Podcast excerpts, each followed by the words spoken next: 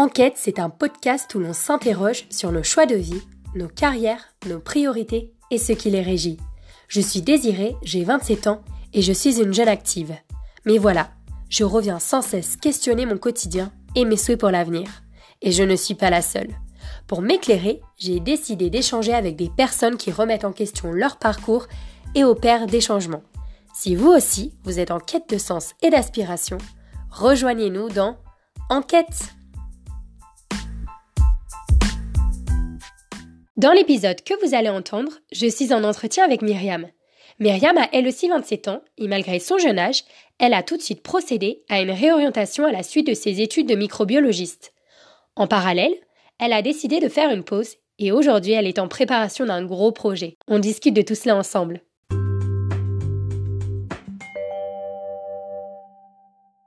Myriam, bonjour, bienvenue. Bonjour Daisy.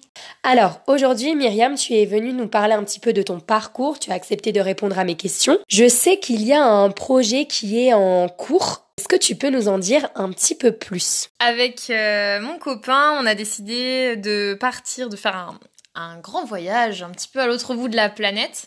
Euh, on part tous les deux euh, demain en Nouvelle-Zélande. Voilà, c'est un projet qui nous tenait à cœur depuis euh, une petite euh, année maintenant. Est-ce que tu peux nous en dire un petit peu plus en termes de voilà cette prise de décision? Qu'est-ce qui finalement euh, t'a amené à vouloir partir en voyage à l'autre bout du monde? C'est une décision qui a un petit peu été prise finalement sur un, un coup de tête.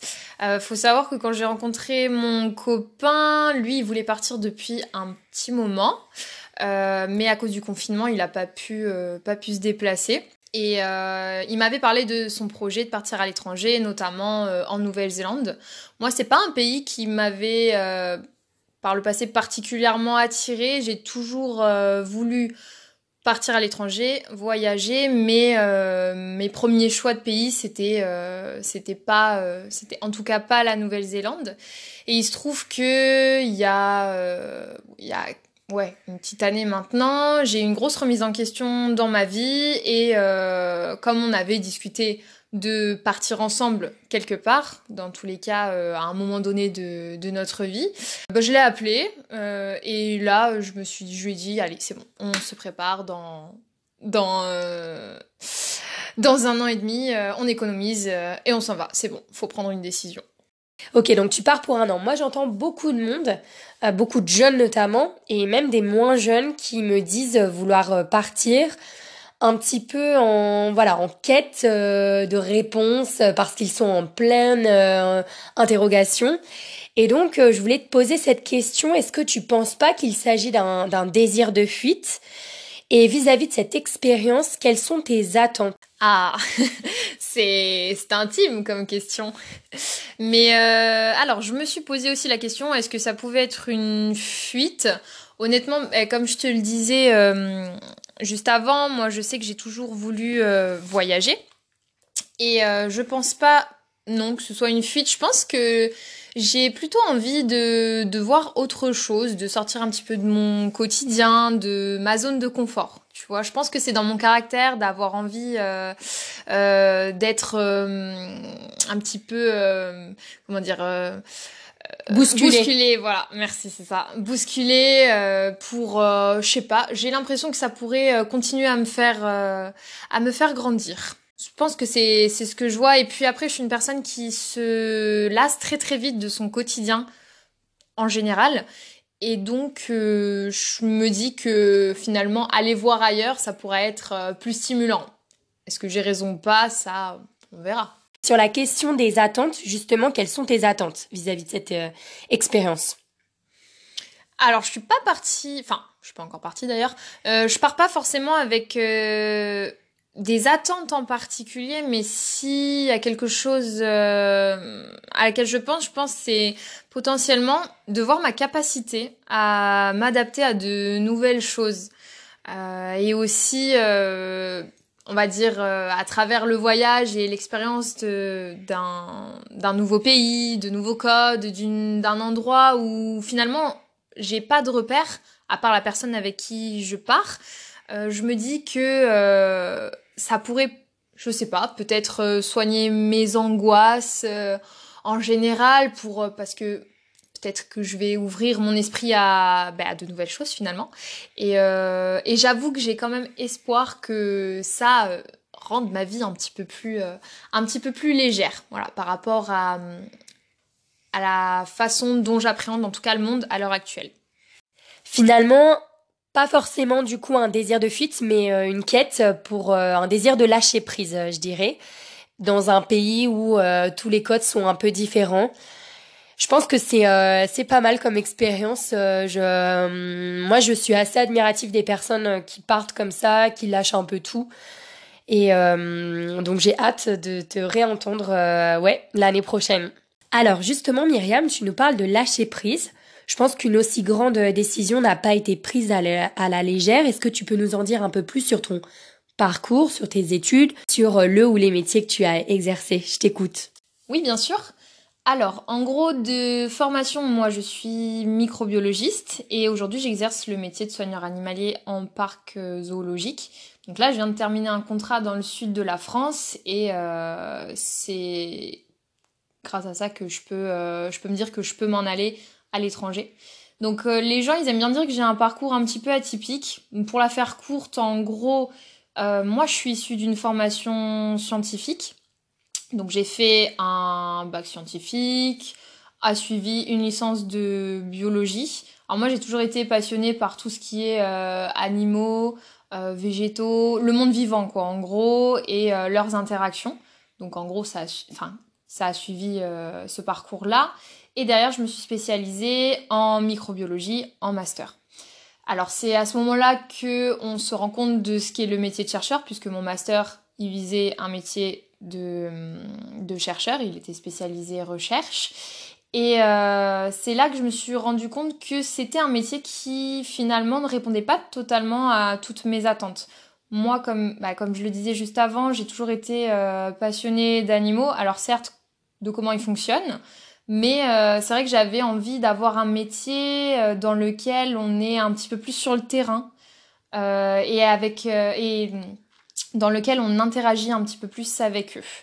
Et finalement, c'est pas ce que je retrouvais dans le métier de, de chercheur. Donc à la fin de mon master, enfin même pendant ma deuxième année de master, je me suis interrogée sur quel métier pourrait me convenir, un métier un petit peu plus de terrain, un métier un petit peu plus interactif, on va dire. Et euh, bah là, je me suis réintéressée au métier de soigneur animalier. Et euh, là, s'en est suivi un peu un parcours du combattant. Euh, j'ai commencé à faire des stages. Donc euh, en tout et pour tout, stage et formation de soigneur, j'en ai eu pour à peu près euh, trois ans. Et, et ensuite, j'ai fait mon premier contrat dans un premier parc et mon deuxième dans le parc que je viens de, que je viens de quitter. Justement, c'est intéressant ce que tu dis Myriam parce que j'entends pas mal de personnes dans mon entourage et même à l'extérieur dire que finalement, ils aimeraient avoir un métier un peu plus manuel. J'imagine que le métier de chercheur, on est assis toute la journée, un peu dans le noir. Euh, et donc, euh, du coup, voilà, ça, ça répond à un autre besoin, un besoin d'être sur le terrain, non?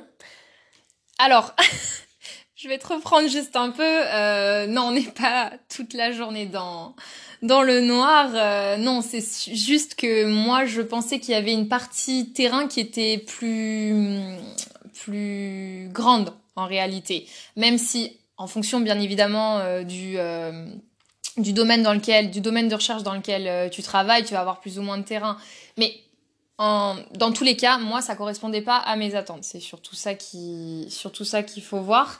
Et un métier plus manuel, c'est vrai que j'entends des personnes, pas mal de personnes autour de moi également qui cherchent à, à avoir à retourner vers des métiers euh, qui sont plus en rapport finalement avec euh, le euh, bah, la nature qui les entoure. Ce voilà et moi je sais pas si c'est mon caractère ou si justement je m'entoure de ce type de personnes là je saurais pas te dire mais c'est vrai que j'ai toujours bien aimé être dans la nature et puis mine de rien bah, les animaux c'est pas à l'intérieur hein, donc moi je sais que j'aime bosser par tous les temps à l'extérieur enfin voilà, c'est être assise derrière un bureau. Faut que je sois dynamique. Ok, merci pour ces précisions, Myriam. Et donc, ce que j'aimerais savoir, c'est finalement le switch.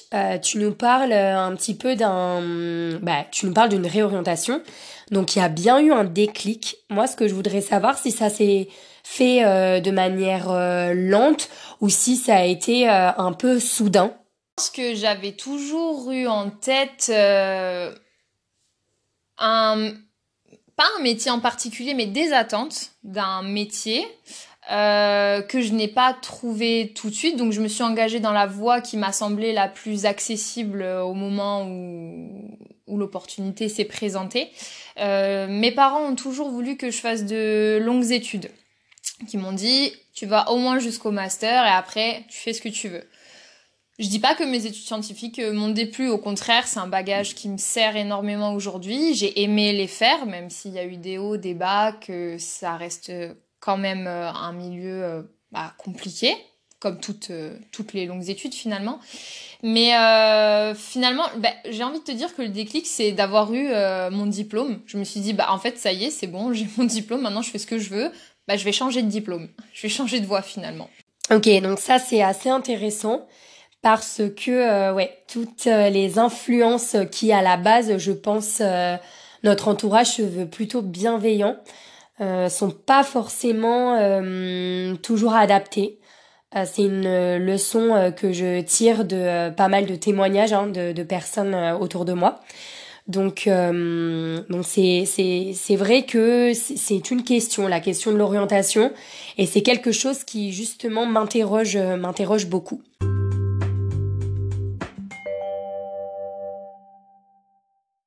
Au niveau de ta réorientation, euh, est-ce que ça a été facile, difficile? Est-ce que tu as bénéficié du, soutien de ton entourage euh, dont tu avais besoin? Moi, je pense que, en vrai, j'ai clairement eu de la chance. Euh, parce que, en, faut pas se le cacher, c'est clairement un parcours du combattant, mais je pense que dans ce parcours du combattant, moi, j'ai été assez chanceuse. on va dire que, par exemple, j'ai pu enchaîner quasiment tous mes stages sur une année. Moi, je m'étais fixé un an pour faire, euh, pour faire tous mes stages, parce que c'est un métier, le métier de soigneur, c'est un métier euh, euh, de terrain. Et pour rentrer en formation ou pour rentrer en parc zoologique sans formation, il faut impérativement avoir fait des stages en parc pour connaître le milieu et avoir vu un maximum, un maximum d'espèces. Et c'est vrai que moi, j'ai réussi à caler assez facilement mes stages. Sauf que la grosse difficulté, c'est qu'il faut des conventions de stage. Et euh, les conventions de stage, on ne te les délivre que si tu es en formation. Mais pour rentrer en formation, il faut avoir fait des stages. Voilà, donc ça c'est... Je, te laisse euh, je te laisse te faire le, le méli-mélo dans ta tête. C'est le serpent qui se mord la queue, quoi? Ouais, c'est un petit peu euh, un petit peu compliqué. Après, moi, j'ai réussi à trouver des conventions auprès d'organismes de formation qui délivrent des conventions mais t'es pas obligé de faire la formation chez eux. Ou alors j'ai pu avoir l'aide de Pôle emploi et de la mission locale mais clairement, euh, ça a été... Euh, franchement, c'est pas facile parce que on doit se débrouiller vraiment tout seul. L'accompagnement, il est pas trop là puisque c'est un métier qui est pas connu, qui est pas reconnu par l'État. Les diplômes euh, des différentes formations, c'est pas des diplômes d'État. et en plus, on n'est pas obligé d'avoir un diplôme pour exercer le métier de soigneur. Donc, c'est tous ces paramètres qui, mis bout à bout, rendent l'accessibilité au métier compliqué. Et aussi, bah, finalement, c'est un budget. Parce que quand tu es en stage, euh, bah, il faut payer le logement, il faut payer la nourriture, parce que quand tu es stagiaire, c'est pas rémunéré. Voilà. Donc, euh, pas facile, faut parfois bosser entre les stages. Moi, j'ai eu un soutien familial, un soutien financier, faut pas se le cacher. Donc, euh, j'ai eu beaucoup de chance d'avoir bah, les parents et le soutien que j'ai pu avoir. Et euh, c'est clair que sans eux, bah, en tout cas, j'en serais pas encore là aujourd'hui. Ouais, donc tu fais euh, l'état des lieux finalement de difficultés administratives. Et puis du coup, finalement, tu fais partie des personnes un peu privilégiées qui euh, ont pu faire cette réorientation car, avaient, car ils avaient en tout cas un soutien financier. Alors, si je te pose la question aujourd'hui, comment tu vois ton retour de Nouvelle-Zélande dans un an? Tu te vois revenir t'installer en France, reprendre une saison au parc zoologique. Est-ce que c'est un oui, c'est un non? Est-ce que c'est un peut-être? Est-ce que tu ne sais pas du tout? Oh, c'est ouais, sacrée question. Mais écoute, euh, vu comme je me suis battue pour euh, pouvoir exercer le métier euh, que, que je voulais faire et que j'aime de tout mon cœur, bien sûr, bien sûr que ce serait un, un grand oui. bien sûr que, que je reprendrai les saisons. En tout cas, si je reviens en France, mais quoique même à l'étranger, là, pendant mon année, mon année en Nouvelle-Zélande, je compte bien évidemment aller voir ce qui se passe dans, dans les parcs zoologiques et potentiellement y postuler. Euh, donc oui, en tout cas, ce serait, euh, ce serait un, mon objectif. Euh, j'ai pas galéré euh, autant pour, euh, pour laisser tomber une fois rentrée. Mais après, tu vois, j'ai envie de te dire, moi, j'ai le temps de changer d'avis cinq fois dans la même journée. Alors en un an, je te laisse un petit peu imaginer ce que ça peut être. Mais oui, très certainement que qu'en rentrant, ce serait, ce serait mes, mon premier réflexe en tout cas, ma première pensée. Bon, dans tous les cas, on te demande pas d'y réfléchir euh, tout de suite, mais euh, c'est ça qui est euh, plutôt pertinent, c'est de savoir si ce voyage en Nouvelle-Zélande c'est une pause ou c'est vraiment un revirement, un changement à 360 complètement quoi. Ok, et donc là maintenant, on te demande de faire le bilan de ces dernières années. Qu'est-ce que tu en penses? Est-ce que euh, s'il y avait euh, une Myriam euh, d'il y a cinq ans devant toi, tu lui dirais quelque chose, un conseil Qu'est-ce que tu lui dirais finalement? Eh ben bravo meuf, t'as réussi. non, enfin si si clairement c'est c'est ce que je lui dirais parce que mine de rien, bah il y a quand même derrière moi 6 euh, ans d'études euh, sup, plus euh, quasiment 4 ans de stage et de formation pour une réorientation. Enfin, et j'en suis, dont, dont, je suis aujourd'hui très contente, même s'il y a des hauts débats, mais ça après c'est dans tout corps de métier, je pense. Et franchement, je lui dirais change rien parce que on fait des choix de vie. En tout cas, moi, je suis persuadée que les choix que j'ai faits dans ma vie m'ont conduit à être la personne que je suis aujourd'hui et cette personne qui a envie de partir à l'étranger. Parce que clairement, c'est pas, euh, c'est, c'est à la fois une pause et en même temps, euh, j'ai envie d'aller voir ce qui se fait ailleurs pour apporter ces connaissances-là potentiellement quand je rentre. Et euh, cette expérience nouvelle, je peux la valoriser par exemple dans mes CV. Donc je trouve ça hyper important de voir ce qui se fait ailleurs pour pouvoir euh, bah, au mieux exercer euh, son travail. Et, euh, et donc moi je ne changerai pas mon parcours parce que chaque petite étape que j'ai pu accomplir, ça a été une expérience supplémentaire pour arriver là où j'en suis aujourd'hui. Donc voilà, et puis j'ai un caractère qui fait que quand j'ai envie de quelque chose, bah je me lance à fond, j'y vais à fond et voilà, généralement euh, je m'en sors pas trop mal donc euh, non, je changerai pas. OK. J'entends euh, pas mal de motivation et aussi une certaine ténacité finalement. Ces deux qualités t'ont permis t'ont permis d'arriver là où t'en es aujourd'hui et je pense que c'est deux qualités qui sont primordiales si on cherche à se réorienter puisque voilà des barrières administratives, euh, des, mm, des proches qui euh, viennent un peu à l'encontre euh, des projets de vie. Et donc c'est c'est toujours pas pas évident. Je pense que que c'est vraiment un choix qui est audacieux de ta part. Et donc moi je te souhaite plein de courage en tout cas et une belle aventure en Nouvelle-Zélande. Et j'ai hâte de pouvoir te réécouter dans un an pour qu'on puisse faire un, bilan euh, ensemble. Ouais, ouais, ouais, un peu de, on va dire de la ténacité, mais je pense que de toute façon, euh, sans un soutien euh, familial et amical, là pour le coup, j'aurais pas pu faire, faire grand chose malgré la ténacité. Mais ouais, avec grand plaisir, on en parlera. J'espère que vous avez trouvé l'entretien avec Myriam aussi riche que moi. Son expérience de réorientation n'a pas été de tout repos et on observe que pour se réorienter, il faut beaucoup de motivation, d'autonomie car il y a un vrai manque d'accompagnement. J'ai trouvé que Myriam avait fait preuve d'une réelle persévérance et débrouillardise et qu'avec beaucoup de transparence, elle met en lumière qu'elle est finalement une personne privilégiée qui a pu faire sa réorientation grâce à un soutien familial. Et je pense qu'il est vrai que nombreuses sont les personnes qui, à cause de prêts étudiants ou encore de charges familiales par exemple, n'osent même pas penser à la réorientation. Je sais pas vous, mais je lui vois une certaine admiration pour avoir entrepris une nouvelle formation juste après avoir obtenu son master, afin de se rapprocher d'un métier qui le ressemble plus. Et c'est cela qu'on veut creuser dans l'enquête. Échanger avec des personnes inspirantes qui sont prêtes à tout pour allier leurs valeurs, leurs besoins avec leur quotidien. Si vous souhaitez témoigner, n'hésitez pas à m'écrire. À très vite dans Enquête